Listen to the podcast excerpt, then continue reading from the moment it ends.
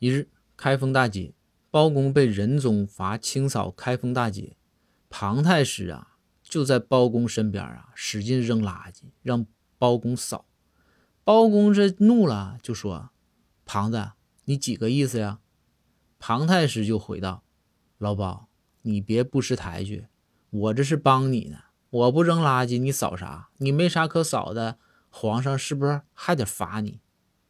包公一听，若有所思的点点头，说道：“老庞，谢谢你啊。”庞太师回道：“老包，我呀是一个乐于助人的人，所以啊，你以后有事儿，我肯定帮。”第二天，仁宗继续惩罚包公，让包公去牢房看押犯人。仁宗话音刚落，包公就把庞太师抓了起来。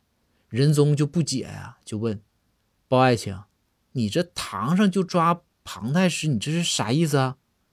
包公就回道：“圣上，这太师自诩啊是一个乐于助人的人，他说我有事肯定帮。您这让我看牢房，那我这不是正好关庞太师吗？让他给我帮个忙。”